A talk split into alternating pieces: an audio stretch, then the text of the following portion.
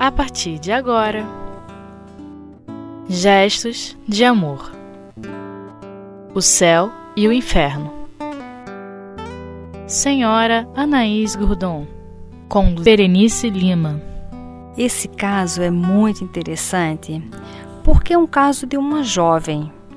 E analisando a vida dessa jovem nesta reencarnação, nós temos aí um grande ensinamento para quando nós formos analisar alguém, julgar alguém, nós sempre é, é, tivermos assim a consciência de imaginar se afastar um pouquinho desta nossa vida e imaginar que é uma pessoa que todos nós trazemos um passado de muitas vidas e nós vamos aí viver por tantas outras vidas no futuro.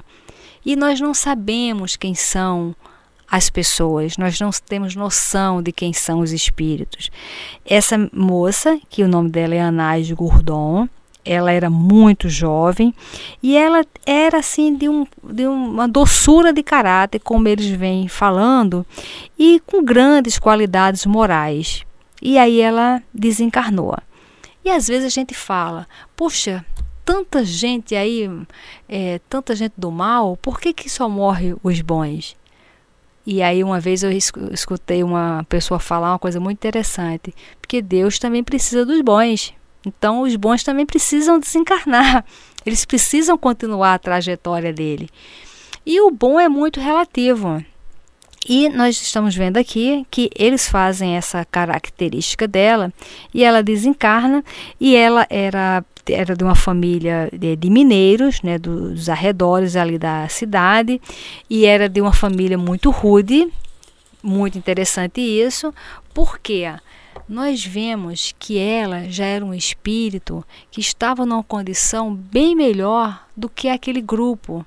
E ela é até essa doçura dela, esse caráter dela, a maneira que ela é, falava, às vezes era até entrando em choque com aquelas pessoas rudes que estavam ali.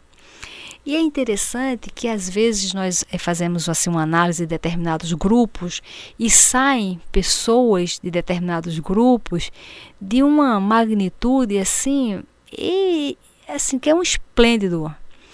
No filme Madre Teresa, eu gosto muito desse filme.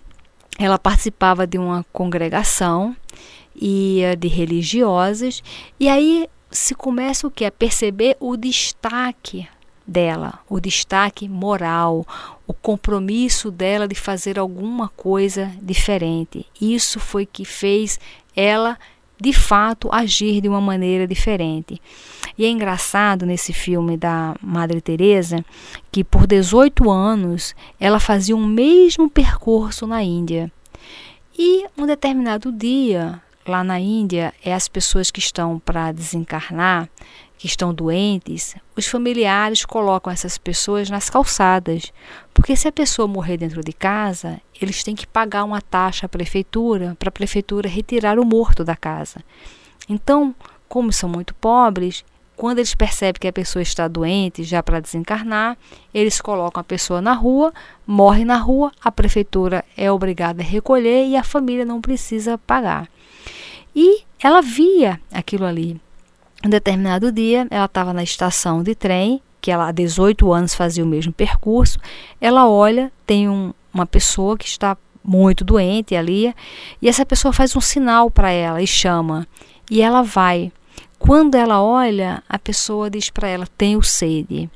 E aí ela dá água, e naquele momento ela se lembra de Jesus na cruz, falando: Tenho sede. E ela diz uma frase que eu acho assim uma frase muito é, de muito estímulo que ela diz como que por 18 anos eu vi isso aqui e nunca vi? Então por 18 anos ela via aquilo tudo acontecendo mas ela não absorvia aquelas coisas. E às vezes nós estudamos a doutrina espírita esses espíritos todos vêm contar os seus casos para estimular cada um de nós a enxergar a vida, a se enxergar, a buscar forças entre nós, dentro de nós para nós entendermos o que, que realmente é importante. Como esse caso aqui, essa moça é, morreu tão jovem, numa família tão rude, numa situação é, financeira não, não que ninguém gostaria de estar, mas ela é classificada como espíritos felizes. Isso nos remete também. Nós estamos aqui num momento muito delicado no nosso país, onde vira e mexe vem a, as, as ondas da, de estabelecer a lei de aborto. Já pensou se nessa família desses mineiros rudes, pobres, fosse estabelecido: olha, não vamos é, é, levar adiante essa gravidez porque nós somos muito pobres e vai ser mais uma pessoa a comer, então vamos fazer o aborto. Essa família não teria em seu seio essa moça que é um espírito feliz. Então percebe como nós não sabemos de nada Toda vez que a gente não sabe sobre o passado, nós devemos sempre se perguntar como Jesus agiria. Toda vez que a gente faz essa pergunta, todos nós que já um dia ouviu falar de Jesus, todos nós sabemos exatamente como Jesus faria. Nós podemos decidir não fazer como ele faria, mas que todos nós sabemos profundamente como ele agiria isso nós sabemos. Então, de cara, aqui ó, nós já aprendemos sobre isso, porque esses espíritos felizes, eles estão disponíveis para alavancar a sociedade, para ajudar aos espíritos, todos nós. Então, nós vemos o que? Um espírito é, feliz, que já está numa condição bem acima de nós, porque esse feliz é um mérito próprio, é um mérito moral que ele conseguiu, é o que o torna feliz. Nós ainda fazemos uma avaliação de feliz como até mesmo muitas vezes um estado de irresponsabilidade, né? como se feliz fosse alguma coisa apenas o oba-oba. Não, é um estado íntimo, profundo, que só se consegue com esforço próprio e que essa moça conseguiu. E ele ela nasce justamente nessa família. E aí o o que está escrito aqui no livro? Ela pertencia a uma família de mineiros dos arredores, circunstância que torna interessante sua posição espiritual, porque aparentemente parecia que tipo não está no lugar certo, mas está assim. E aí ela é evocada e aí ela faz uma pergunta para ela. O seu pai e o seu marido pediram-me para evocá-la e felizes se julgariam se obtivesse uma comunicação. E aí ela diz: Eu também sou feliz em dá-la. Isso aqui, ó, essa comunicação, essa uma evocação específica que é feita para ela, e ela vem por merecimento. Não só por merecimento, mas também para ensinamento, para nos ensinar. E quando nós estudamos vários casos aqui do, desse livro, muitas vezes nós temos a ânsia e é compreensível de evocar os nossos queridos que já partiram. E esse livro vem explicando a condição de cada um e que muitas vezes o nosso desejo poderia atrapalhar muito os nossos queridos que já partiram. E esse livro vem dar esse esclarecimento para todos nós.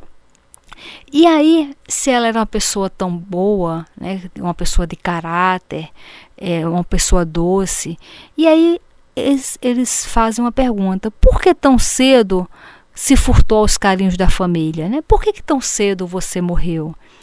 E a resposta dela é brilhante. E ela responde: porque terminei as provações terrenas. Isso é remédio para nossa alma para a gente entender que os nossos queridos, quando partem, é porque eles terminaram as provas dele naquele momento. Vamos deixar os nossos queridos partirem em paz. Nós temos que ter essa confiança em Deus. Toda vez que a gente achar que estamos sendo injustiçados porque algum nosso querido partiu, morreu, nós vamos ler essa frase, porque terminou as provações terrenas daquele momento. Mas ela diz aqui que ela vai estar sempre do lado deles. E isso nos dá um consolo muito grande. Nós temos a obrigação de, de fazer essa análise da imortalidade da alma, porque isso vai nos trazer uma felicidade, essa felicidade que nós procuramos tanto, e ela está baseada, sediada apenas nisto. Nós fazemos uma análise à luz da imortalidade da alma. Vamos fazer um intervalo e retornaremos já já.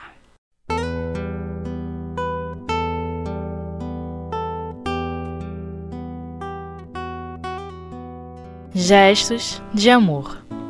O céu e o inferno. Continuando esse, essa conversa dela com a equipe dos médiuns, é feita uma pergunta para ela muito interessante. A pergunta é: Você é feliz como espírito?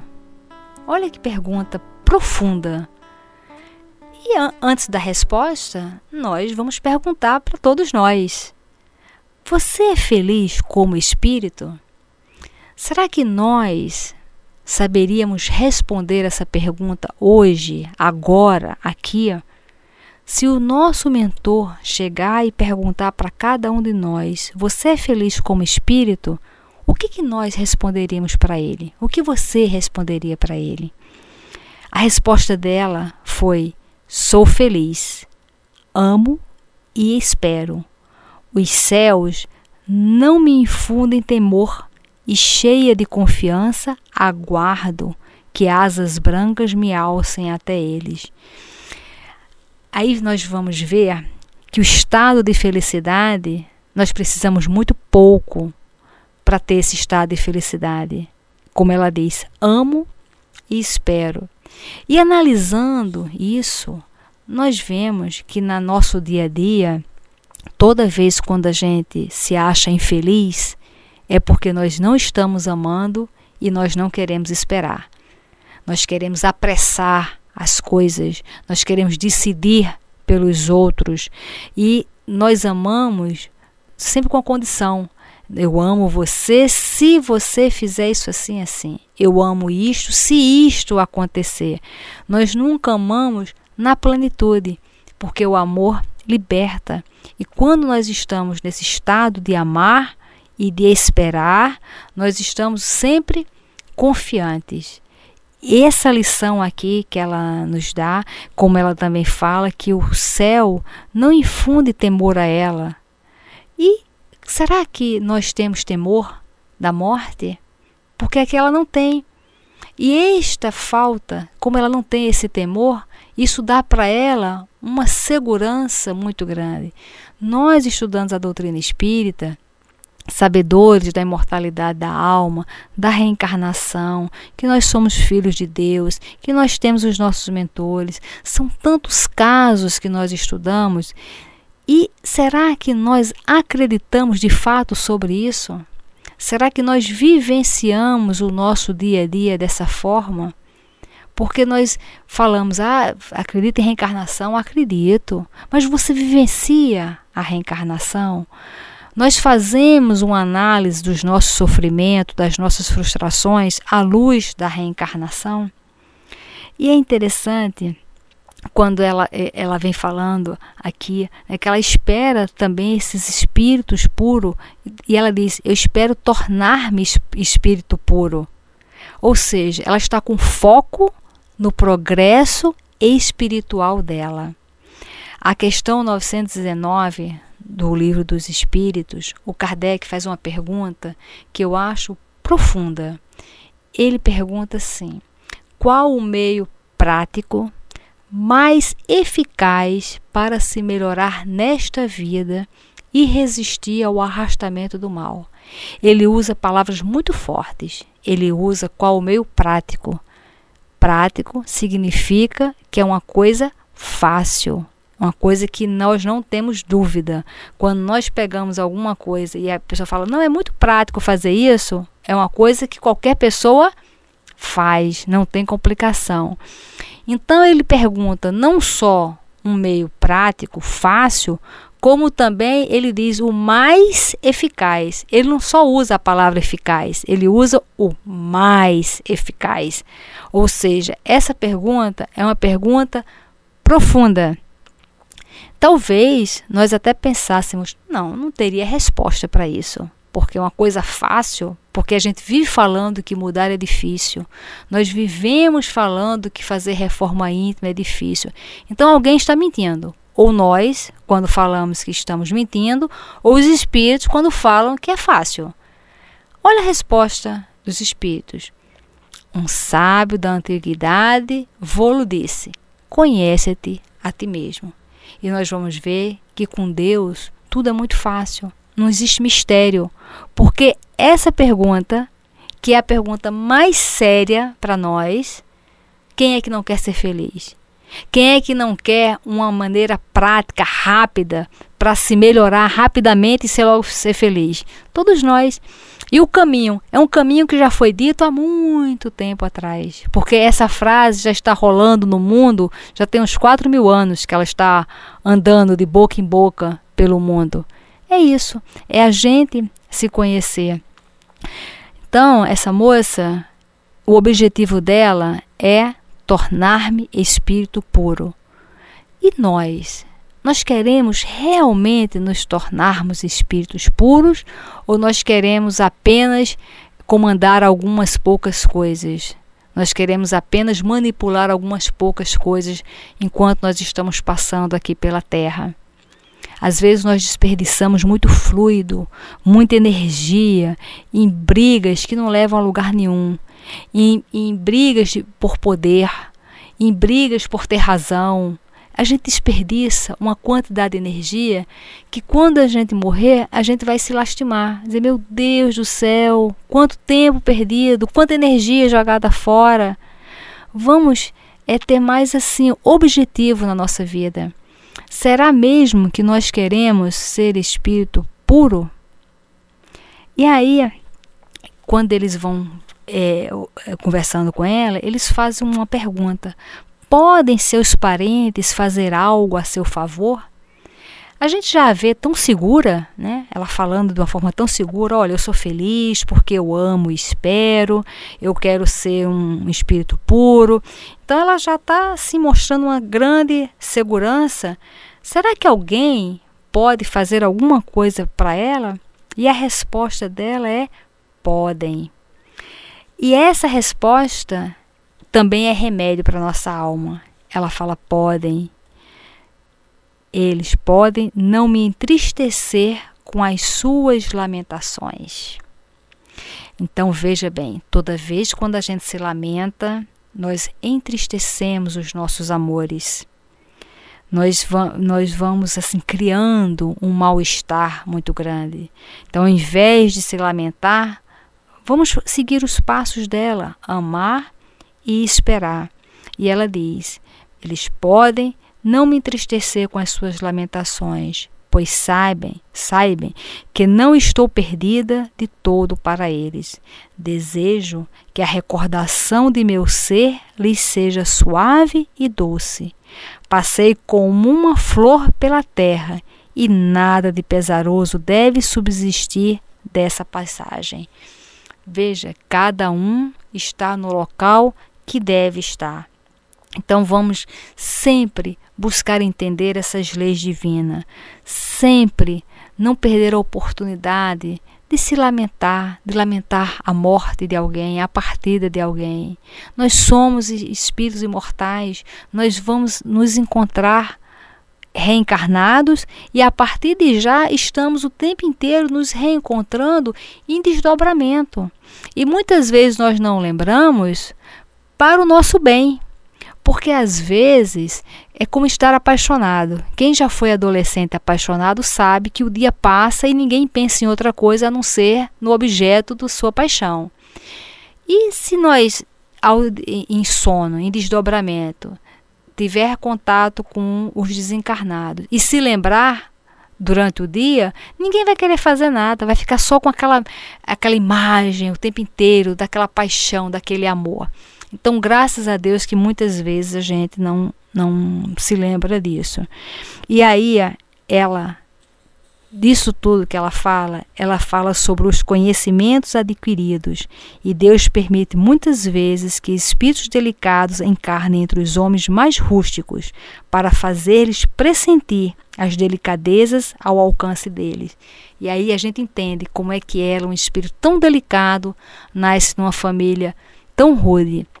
Isso nos fortalecendo sempre, para toda vez que surgir as possibilidades de mudar uma lei do nosso país para estabelecer o aborto, que o nosso grito de guerra seja sempre sim para a vida e não para o aborto, porque nós não sabemos que quando nós abortamos, que nós estamos fechando a porta para que tipo de espíritos? E será que tantos espíritos de luz, de paz e felizes deverão reencarnar para justamente alavancar a sociedade e justamente nesse momento nós vamos fechar algumas portas através do aborto, vamos sempre dizer sim à vida, à vida material e à vida imortal. Muita paz.